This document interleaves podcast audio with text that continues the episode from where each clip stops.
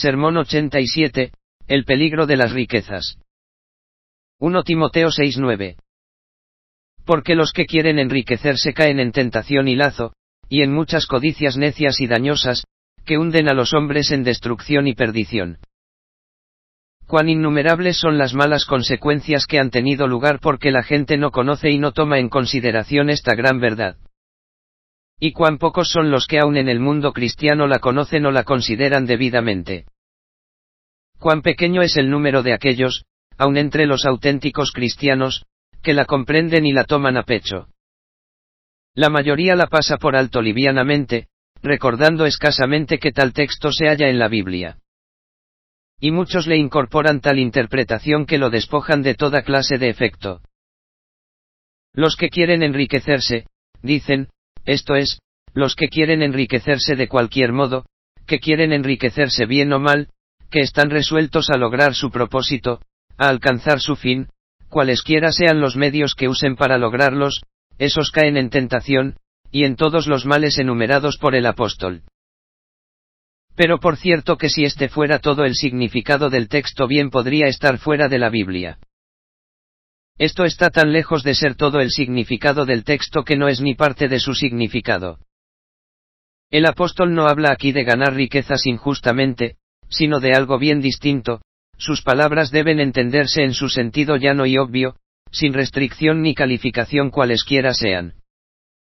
San Pablo no dice, los que quieren enriquecerse por malos medios, mediante el robo, el despojo, la opresión o la extorsión, los que quieren enriquecerse mediante, mediante el fraude o artificios deshonestos, sino simplemente, los que quieren enriquecerse, estos, admitiendo y suponiendo que los medios que utilizan son de lo más inocentes, caen en tentación y lazo, y en muchas codicias necias y dañosas, que hunden a los hombres en destrucción y perdición. Mas ¿quién cree en esto? ¿Quién lo recibe como la verdad de Dios? ¿Quién está profundamente convencido de ello? ¿Quién lo predica?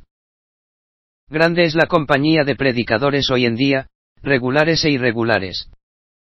Pero ¿cuál de ellos predica abierta y explícitamente esta extraña doctrina? Según la aguda observación de un gran hombre, el púlpito es el baluarte del predicador temeroso. Pero ¿quién, aun en su baluarte, tiene el coraje de proclamar una verdad tan fuera de moda? No recuerdo que en 60 años haya escuchado predicar un sermón sobre este tema. ¿Y qué autor durante el mismo lapso lo ha proclamado desde la prensa? Por lo menos en el idioma inglés. No conozco ni uno, no he visto ni oído a tal autor. He visto a dos o tres que apenas lo rozan, pero ninguno de ellos lo trata expresamente. Yo mismo lo he tocado frecuentemente al predicar, y dos veces en lo que he publicado, una vez al explicar el sermón del monte de nuestro Señor y una vez en el discurso sobre, las riquezas de iniquidad. Pero nunca he predicado ni publicado ningún sermón expresamente sobre el tema. Ya es hora de que lo haga, que me explaye tan vigorosa y explícitamente como pueda para dejar un testimonio pleno y claro detrás de mí cuando Dios se complazca en llamarme. Oh, que Dios me diese hablar con palabras directas y compulsivas. Y que vosotros las recibáis con corazones honestos y humildes. Que no se pueda decir, estarán delante de ti como pueblo mío, y oirán tus palabras, y no las pondrán por obra. Y aquí que tú eres a ellos como cantor de amores, hermoso de voz y que canta bien, y oirán tus palabras mas no las pondrán por obra. O que vosotros no seáis oidores olvidadizos, sino hacedores de la obra, para que seáis bienaventurados en lo que hacéis. En esta esperanza trataré. Primero, de explicar las palabras del apóstol y en segundo lugar, de aplicarlas. Pero, oh, para estas cosas, ¿quién es suficiente? ¿Quién es capaz de detener la corriente general? De combatir todos los prejuicios, no solo del mundo vulgar, sino también del culto y del religioso. Con todo, nada es demasiado difícil para Dios. Todavía su gracia nos basta. En su nombre, entonces, y mediante su fuerza intentaré explicar las palabras del apóstol. Primeramente, consideremos qué es, ser rico. ¿Qué quiere decir el apóstol mediante esta expresión? El versículo precedente establece el significado de esto, teniendo sustento y abrigo, esta palabra, literalmente, incluye tanto vivienda como vestimentas, estemos contentos con esto. Porque los que quieren enriquecerse, esto es, los que quieren tener más que estas cosas, más que, sustento y abrigo. Se deduce sencillamente que cualquier cosa que es más que estas, en el sentido del apóstol, es riquezas, o sea cualquier cosa que esté por encima de las cosas simplemente necesarias o, a lo sumo, convenientes de la vida. Quien quiera que tenga suficiente alimento para comer y ropa para ponerse, junto con un lugar donde reclinar su cabeza, es rico. Consideremos, en segundo lugar, qué significa esta expresión, los que quieren enriquecerse. No implica esto, primeramente, los que quieren enriquecerse, y tener más que, sustento y abrigo, a aquellos que deliberadamente desean más que alimento para comer, ropa para vestirse y un lugar donde reclinar, reclinar su cabeza, o sea más que las cosas simplemente necesarias y convenientes de la vida. Por lo menos todos los que se permiten a sí mismos este deseo, que no ven ningún daño en él, desean enriquecerse. Y lo mismo hacen, en segundo lugar, todos los que con calma, deliberadamente y a propósito se esfuerzan por lograr más que, sustento y abrigo, quienes se proponen y se esfuerzan no solo por lograr los recursos mundanos que les proporcionarán las cosas necesarias y convenientes de la vida, sino por más que esto, sea para almacenarlo o para gastarlo en cosas superfluas. Todos ellos demuestran innegablemente su deseo de enriquecerse, al esforzarse en lograrlo. ¿Acaso no debemos, en tercer lugar, hacer figurar entre, los que quieren enriquecerse, a todos aquellos que se hacen tesoros sobre la tierra, algo tan expresa y claramente prohibido por nuestro Señor como el adulterio o el homicidio. Se admite, 1. que hemos de proveer las cosas necesarias y convenientes para los miembros de nuestra propia familia, 2. que las personas dedicadas a los negocios han de guardar todo lo que les sea necesario para llevar adelante dichos negocios, 3. que hemos de dejar a nuestros hijos aquello que les provea lo necesario y conveniente después que hayamos dejado el mundo, y 4 que hemos de proveernos de todas las cosas honestamente a la vista de las personas, de modo que no debamos a nadie nada. Pero almacenar algo más, cuando todo esto ha sido hecho, es lo que nuestro Señor lisa y llanamente ha prohibido. Cuando realiza tranquila y deliberadamente, es una clara prueba de nuestro deseo de enriquecernos. Y amontonar dinero de esta manera no es más consecuente con la buena conciencia que arrojarlo al mar. Debemos incluir entre ellos, en cuarto lugar, a todos los que poseen más de los bienes de este mundo que lo que usan conforme a la voluntad del dador, yo debiera decir del propietario, porque él solamente nos los presta, o para hablar más estrictamente, nos los confía como a mayordomos, reservándose la propiedad de ellos para sí mismo. Y por cierto que no podría actuar de otra manera, puesto que son la obra de sus manos, él es y debe ser el dueño de los cielos y de la tierra.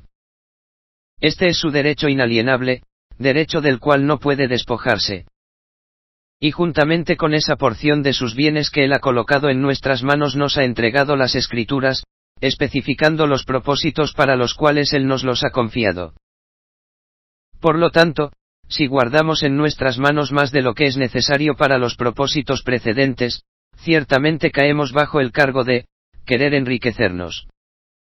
Por encima de eso, somos culpables de enterrar el talento de nuestro Señor, y por causa de ello estamos sujetos a ser declarados malos, por ser siervos inútiles. Bajo esta imputación de, querer enriquecerse, caen, en quinto lugar, todos los avaros. La palabra probablemente designa a aquellos que se deleitan en el dinero, que se complacen en él, los que en él buscan su felicidad, que cobijan su oro y plata, sus billetes y sus pagares. Así era el hombre descripto por el distinguido pintor romano, quien prorrumpió en aquel soliloquio natural. Papialas me sibilat, at mi plaudo. Ipsidomi quoties nummos contemplor in arca. El pueblo me silba, pero en casa me aplaudo. Cuando contemplo el dinero en mi cofre del tesoro. Si hay algunos vicios que no son naturales al ser humano, debiera imaginarme que este es uno de ellos, puesto que el dinero, por sí mismo, no gratifica ningún deseo natural o apetito de la mente humana, y puesto que, durante una observación de 60 años, no recuerdo un solo ejemplo de una persona entregada al amor al dinero que no haya descuidado emplear este precioso talento conforme a la voluntad de su amo. Después de esto, el pecado fue castigado por el pecado, y a este mal espíritu le fue permitido entrar en ella. Pero aparte de este tipo grosero de codicia, el amor al dinero, hay una forma más refinada de codicia, nombrada por el gran apóstol, pleonexia, lo cual literalmente significa, un deseo de poseer más, más de lo que ya tenemos. Y esos también caen bajo la descripción de, los que quieren enriquecerse. Es verdad que este deseo, bajo restricciones apropiadas, es inocente y aún recomendable. recomendable. Pero cuando sobrepasa los límites, y cuán difícil es no sobrepasarlos. Entonces cae bajo la presente censura. Pero ¿quién es capaz de recibir estas palabras tan duras? ¿Quién puede creer que ellas son las grandes verdades de Dios?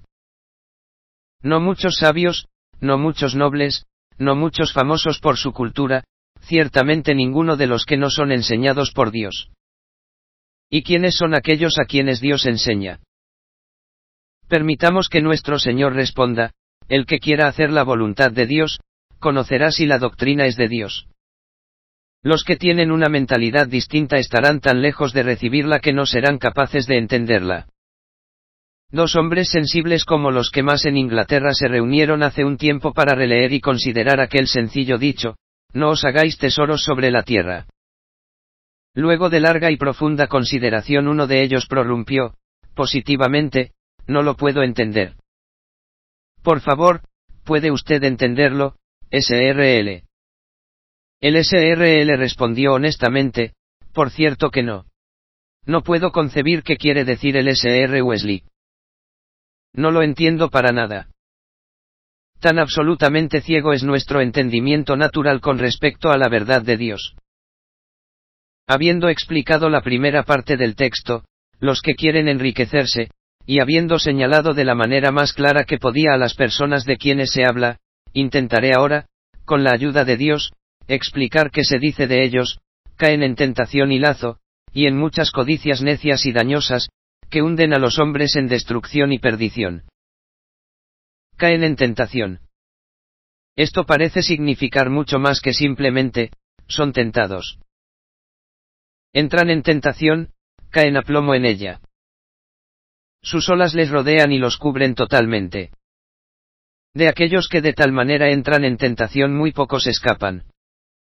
Y los pocos que lo hacen quedan penosamente chamuscados por ella, aunque no totalmente consumidos.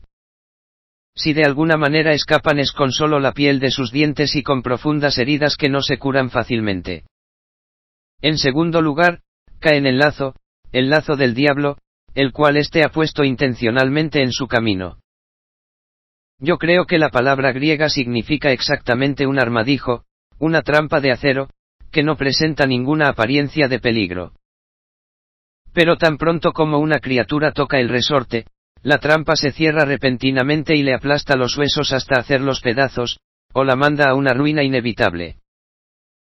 En tercer lugar caen, en muchas codicias necias y dañosas, anoetous, tontas, insensatas, fantásticas, tan contrarias a la razón y al sano entendimiento como lo son a la religión, dañosas, tanto al cuerpo como al alma, tendientes a debilitar y aún a destruir toda tendencia celestial producto de la gracia, destructoras de esa fe que es obra de Dios, de esa esperanza que está llena de inmortalidad, del amor a Dios y al prójimo, y de toda buena palabra y obra. Pero ¿qué deseos son estos? Esta es la pregunta más importante y merece la más profunda consideración. En general, pueden resumirse en uno, el deseo de felicidad fuera de Dios. Esto incluye, directa o remotamente, todo deseo necio y dañino. San Pablo lo expresa con las palabras, amando a las criaturas más que al Creador, y siendo, amadores de los deleites más que de Dios. En particular son, para emplear la exacta y bella enumeración de San Juan, los deseos de la carne, los deseos de los ojos y la vanagloria de la vida, a todos los cuales el deseo de riquezas tiende tanto a engendrar como a acrecentar. El deseo de la carne, generalmente se entiende en un sentido demasiado estrecho.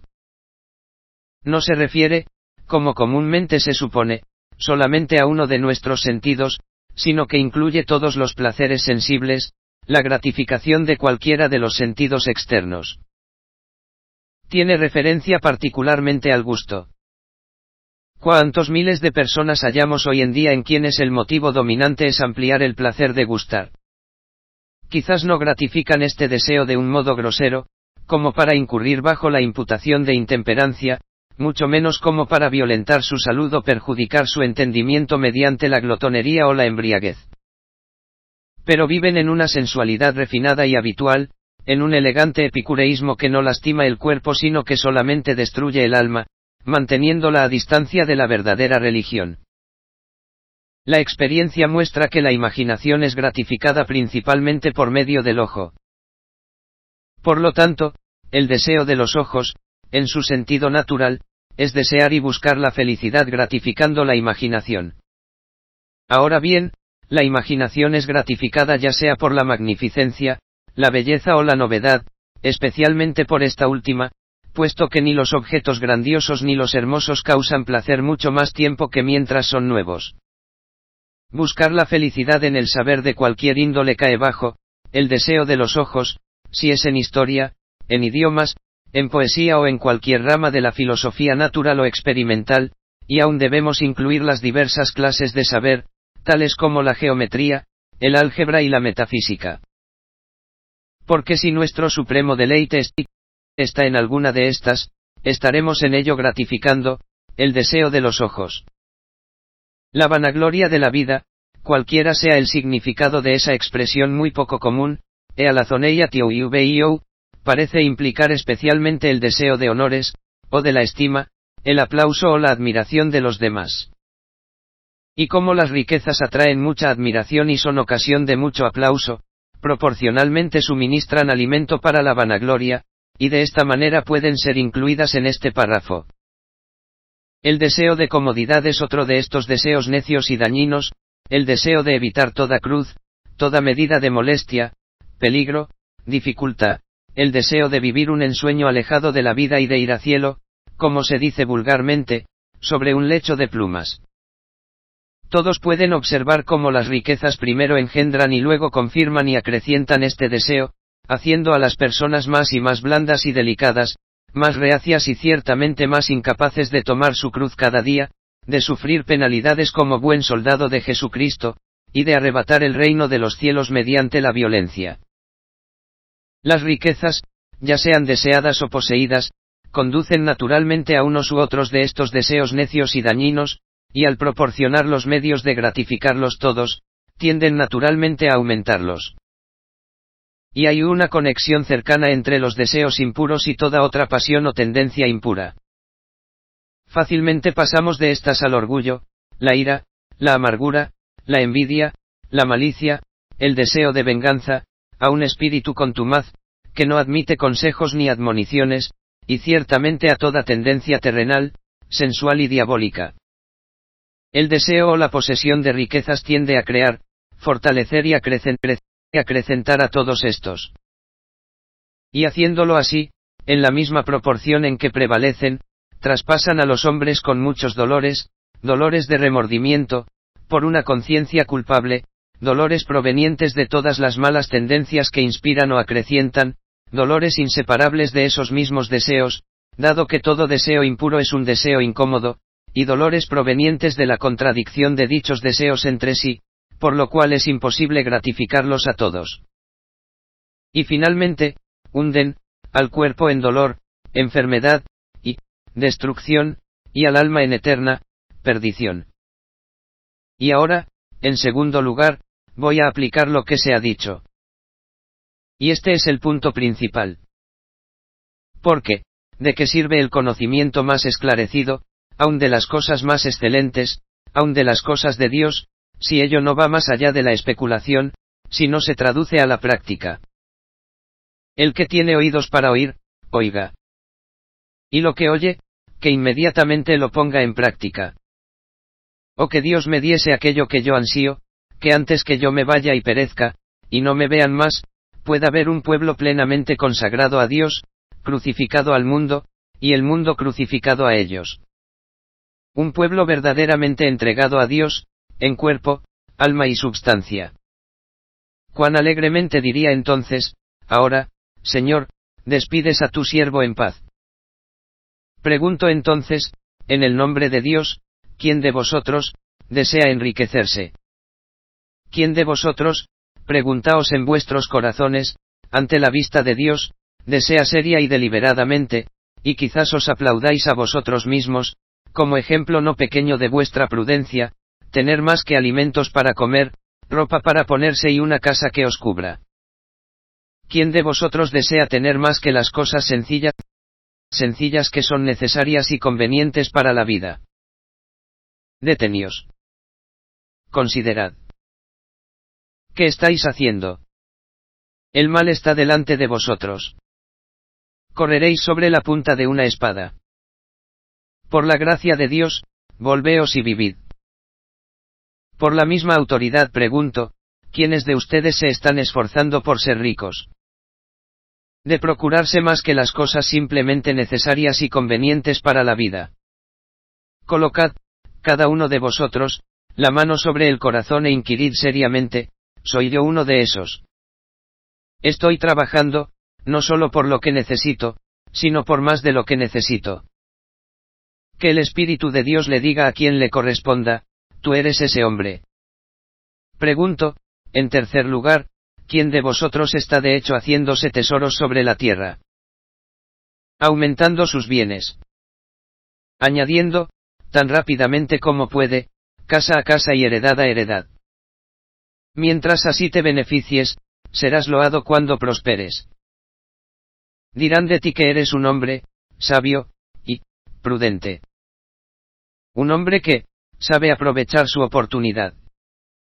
Así es, y siempre lo ha sido, la sabiduría del mundo. Pero Dios te dice, necio. ¿Acaso no estás atesorando para ti mismo ira para el día de la ira y de la revelación del justo juicio de Dios? Quizás preguntéis, pero ¿acaso tú mismo no nos aconsejas ganar todo lo que podamos y ahorrar todo lo que podamos? Y es posible hacer esto sin, desear, y al mismo tiempo, esforzarse, por enriquecerse. Es posible suponer que nuestros esfuerzos tengan éxito sin hacernos al mismo tiempo, tesoros en la tierra. Yo respondo, es posible. Es posible que ganes todo lo que puedas sin que perjudiques tu alma o tu cuerpo, puedes ahorrar todo lo que puedas, evitando cuidadosamente todo gasto innecesario, y sin embargo nunca, hacerte tesoros en la tierra, ni tampoco desearlos ni esforzarte por ello. Permíteme hablar tan francamente de mí mismo como lo haría de otra persona. Gano todo lo que puedo, a saber, escribiendo, sin dañar a mi alma o a mi cuerpo. Ahorro todo lo que puedo, sin malgastar nada por gusto, ni una hoja de papel, ni un vaso de agua. No gasto nada, ni un chelín, a no ser como un sacrificio a Dios. Sin embargo, dando todo lo que puedo, estoy efectivamente protegido contra el peligro de, hacerme tesoros sobre la tierra. Y estoy protegido de desear enriquecerme o de esforzarme por ser rico puesto que, doy todo lo que puedo. Y de que hago esto llamo a testificar a todos los que me conocen, tanto amigos como enemigos. Pero algunos pueden decir, sea que te esfuerces por ello o no, tú eres innegablemente rico. Tienes más que lo necesario para vivir. Lo tengo. Pero el apóstol no pone la carga simplemente en poseer cualquier cantidad de bienes, sino en poseer más de lo que empleamos conforme a la voluntad del dador. Hace 42 años, teniendo el deseo de proveer a la gente pobre con libros más baratos, más cortos y más sencillos que cualquiera de los que yo había visto, escribí muchos tratados pequeños, generalmente a un penique cada uno, y luego varios más grandes. Algunos de ellos tuvieron una venta como yo no lo había pensando, y por este medio, inadvertidamente, me hice rico. Pero nunca lo deseé ni me esforcé por lograrlo. Y ahora que me ha sobrevenido de improviso no acumulo tesoros sobre la tierra, no acumulo absolutamente nada. Mi deseo y mi esfuerzo en este aspecto es, redondear mis cuentas al fin del año. Me veré obligado a dejar mis libros detrás de mí cuando Dios me llame. Me llame. Pero en todos los demás aspectos mis manos serán mis ejecutoras. Y ahora, mis hermanos, que vosotros los que sois ricos sean siquiera como soy yo. Preguntaos vosotros, los que poseéis más que el alimento y la vestimenta, ¿qué haremos? Arrojaremos al mar lo que Dios nos ha dado. Dios no permita que lo hagáis. Es un talento excelente que puede ser empleado en gran manera para la gloria de Dios. Vuestro camino se extiende ya no ante vuestro rostro, si tenéis valor, caminad en él. Habiendo, ganado, en sentido correcto, todo lo que podéis, y, ahorrado todo lo que podéis, a pesar de la naturaleza, la costumbre y la prudencia mundana, dad todo lo que podéis. Yo no digo, sé un buen judío, dando un diezmo de lo que posees. Tampoco digo, sé un buen fariseo, dando un quinto de tus bienes. No me atrevo a aconsejarte a que des la mitad de lo que tienes, no, ni tampoco los tres cuartos, sino todo. Levantad vuestros corazones y veréis en qué sentido esto ha de hacerse. Si deseas ser un mayordomo fiel y prudente, de esa porción de los bienes del Señor que en el tiempo presente Él ha colocado en tus manos, más con el derecho a recuperarlos cuando a Él le plazca, 1. Provee las cosas necesarias para ti mismo, alimentos para comer, vestimenta para cubrirte, cualquier cosa que la naturaleza requiera para preservar tanto tu salud como tus fuerzas. 2. Provee estas cosas para tu esposa, tus hijos, tus sirvientes, y todos los otros que estén comprendidos en tu casa. Si cuando esto ha sido hecho, queda un excedente, entonces haz el bien a los de la familia de la fe. Si todavía hay un excedente, según tengas oportunidad, haz el bien a todos los hombres 44 al obrar así, da todo lo que puedas, y en un sentido cabal, todo lo que tienes. Porque todo lo que se entrega de esta manera es realmente dado a Dios. Das a Dios las cosas que son de Dios 45 no solo por lo que das a los pobres, sino también mediante aquello que gastas en proveer las cosas necesarias para ti mismo y para tu, familia. Oh vosotros, metodistas, escuchad la palabra del Señor. Tengo un mensaje de Dios para toda la humanidad, pero sobre todo para vosotros. Por más de cuarenta años he sido un siervo para vosotros y para vuestros padres. Y no he sido como una caña agitada por el viento. No he variado en mi testimonio.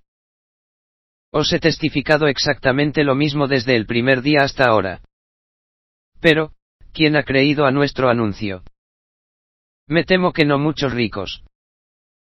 Me temo que es necesario aplicar a algunos de ustedes aquellas terribles palabras del apóstol, vamos ahora, ricos. Llorad y aullad por las miserias que os vendrán.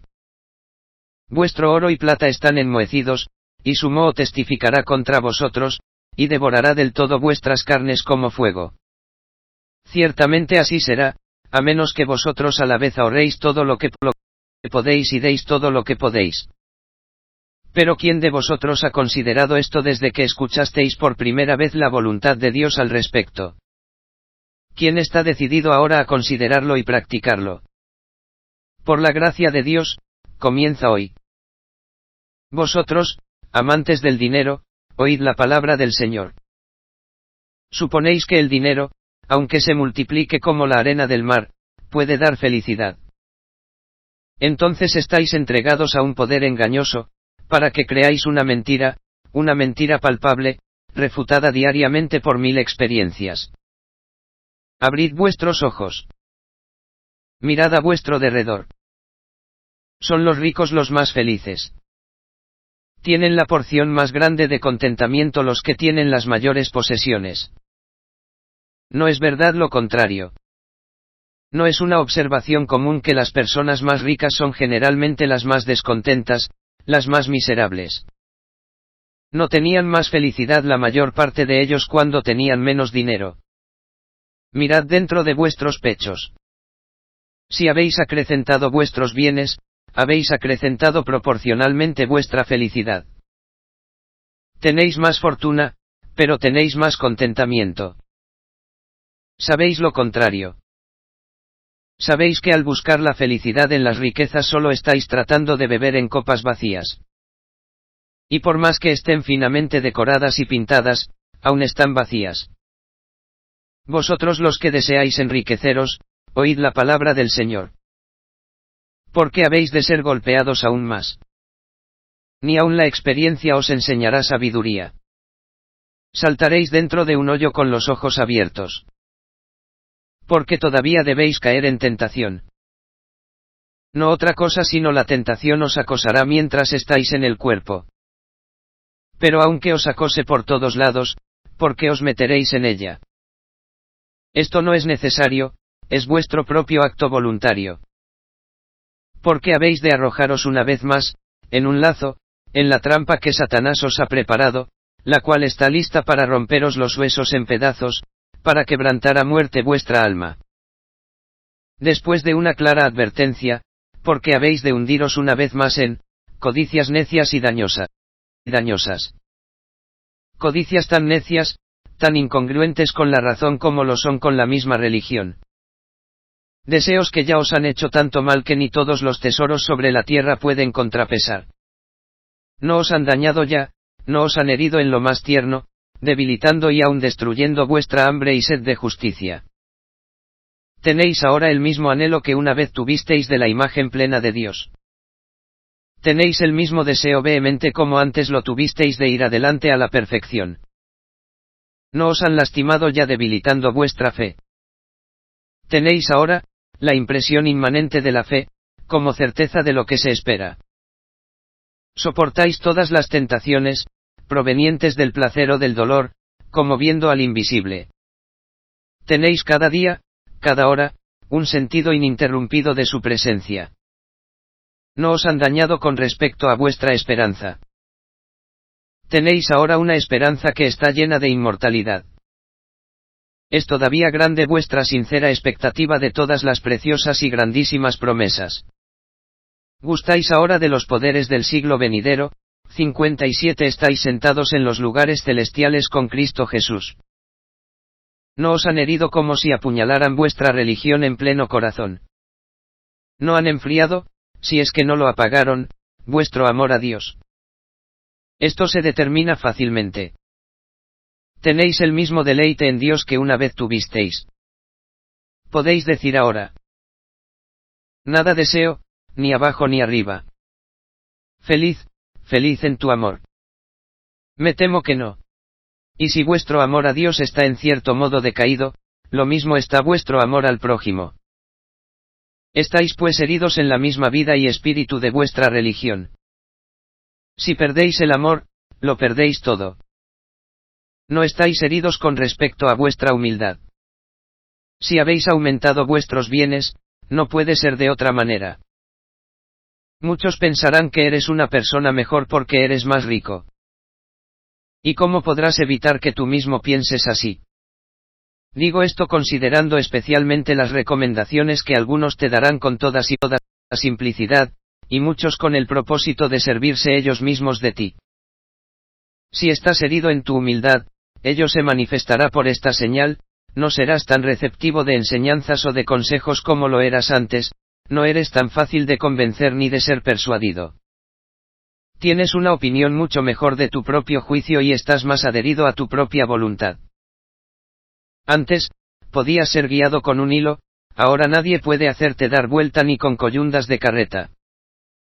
Te alegrabas de ser amonestado o reprendido, pero eso es tiempo pasado.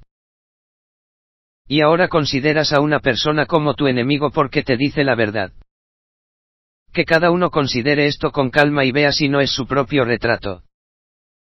No estáis igualmente heridos con respecto a vuestra mansedumbre. Una vez aprendiste una excelente lección de aquel que era manso y humilde de corazón. Cuando te maldecían, no respondías con maldición. No devolvías agravio por agravio, sino por lo contrario, bendición. Tu amor no se irritaba, sino que te capacitaba en todas las ocasiones para vencer con el bien al mal. Más bien puede decirse que no puedes soportar nada, ni injurias ni aun afrentas. ¿Con qué rapidez te excitas? Que pronto eso sucede, ¿qué? Hacerme eso a mí. ¿Qué insolencia es esta? ¿Cómo se atreve? No soy ahora como era tiempo atrás. Que sepa que soy capaz de defenderme. Lo que quieres decir es, de vengarme. Y si no agarras a tu consiervo por el cuello no será porque no quieres sino porque no eres capaz de hacerlo. No estáis heridos también en vuestra paciencia. Ahora vuestro amor todo lo soporta. Todavía con vuestra paciencia poseéis vuestras almas, como cuando primeramente creísteis. Oh, ¿qué cambio hay aquí? Has aprendido a estar frecuentemente de mal humor. Estás a menudo sin sosiego, te sientes mal y le das rienda suelta al enfado. Hallas que demasiadas cosas vienen atravesadas, atravesadas de modo que no sabes cómo podrás soportarlas. Hace muchos años estaba visitando en Londres a un caballero que temía mucho a Dios, y que generalmente donaba cada año nueve décimos de su renta anual. Vino un sirviente y arrojó algunos trozos de carbón en el fuego. Salió una bocanada de humo. El distinguido caballero se echó hacia atrás en su silla y exclamó, Oh, señor Wesley, estas son las cruces con que me encuentro cada día. No hubiera sido un poco menos impaciente si hubiera ganado 50 libras por año en vez de cinco mil. Pero para volver al tema, vosotros los que habéis tenido éxito en vuestros esfuerzos por aumentar vuestras posesiones, no os habéis hundido insensiblemente en la molicie mental, y acaso también corporal. Ya no os regocijáis más en sufrir penalidades como buen soldado de Jesucristo. Ya no os apresuráis a entrar al reino de los cielos, ni lo arrebatáis. No os negáis a vosotros mismos alegre y gozosamente, ni tomáis vuestra cruz cada día. No podéis negaros a vosotros mismos el pobre placer de echar un sueñito o de una cama blanda, en vez de escuchar la palabra que puede salvar vuestras almas. Por cierto, uno no puede salir tan temprano en la mañana, además está oscuro, y hace frío, y hasta lluvioso también, todo junto. Ni pensarlo. No decías eso cuando eras pobre. Entonces no tomabas en cuenta ninguna de estas cosas. Es el cambio de las circunstancias lo que ha causado este cambio de melancolía en tu cuerpo y tu mente, no eres más que la sombra de lo que fuiste. ¿Qué han hecho de ti las riquezas? Pero no se puede esperar que yo haga lo mismo que hacía antes, ahora he envejecido. No he envejecido yo tanto como tú. No ando en mis 78 años. Sin embargo, por la gracia de Dios no aflojo el paso todavía. Ni tampoco aflojarías tú, si todavía fueses pobre. Estáis tan profundamente heridos que habéis casi perdido vuestro celo por las obras de misericordia así como por las de piedad. ¿Alguna vez avanzaste, a través del frío o de la lluvia, o cualquier obstáculo que hubiera en tu camino, para ver a los pobres, los enfermos, los atribulados? Anduviste por todos lados haciendo el bien, y hallaste a aquellos que no eran capaces de hallarte. Alegremente te arrastraste hasta dentro de sus sótanos, trepaste a sus guardillas, para suplir todas sus necesidades, y gastar y gastarte asistiendo a sus santos. Andas ahora en los mismos pasos. ¿Qué te lo impide? ¿Temes que se te arruine tu saco de seda? ¿O acaso hay otro león en el camino? ¿Tienes miedo de contagiarte con parásitos? ¿No tienes miedo de que el león rugiente te atrape? ¿No tienes temor de aquel que ha dicho, en cuanto no lo hicisteis a uno de estos más pequeños, tampoco a mí lo hicisteis. ¿Y qué vendrá después? Apartaos de mí, malditos, al fuego eterno preparado para el diablo y sus ángeles. 19 Cuán conscientes erais en tiempos pasados de aquellas palabras, no aborrecerás a tu hermano en tu corazón, razonarás con tu prójimo, para que no participes de su pecado. Tú reprobaste, directa o indirectamente, a todos aquellos que pecaron ante tus ojos. Y a ellos siguieron felices consecuencias. Qué buena era una palabra dicha a su debido tiempo. Era a menudo como saeta en mano del valiente. Muchos corazones fueron traspasados. Muchas personas de corazón robusto, que desdeñaban escuchar un sermón. Cayeron subyugados ante su cruz. Y sintieron sus saetas en sangre bañadas. Pero ¿quién de vosotros tiene ahora esa compasión por los ignorantes y por aquellos que han errado el camino? Puede ser que sigan errantes por vuestra causa, y que se hundan en el lago de fuego sin retardo ni estorbo. El oro ha acorazado vuestros corazones. Tenéis otras cosas que hacer. Sin defensa ni piedad, que caigan los miserables. De esta manera os he dado a vosotros, ganadores, amantes y poseedores de riquezas, una advertencia más, que puede ser la última. Oh, que no sea en vano. Que Dios escriba todo esto en vuestros corazones. Aunque es más fácil pasar un camello por el ojo de una aguja que entrar un rico en el reino de Dios, sin embargo, las cosas imposibles para los hombres son posibles para Dios. Habla, Señor. Y aun los ricos que escuchan estas palabras entrarán en tu reino. Arrebatarán tu reino, todo lo venderán por la perla de gran precio, serán crucificados al mundo, y tendrán todas las cosas por basura para ganar a Cristo.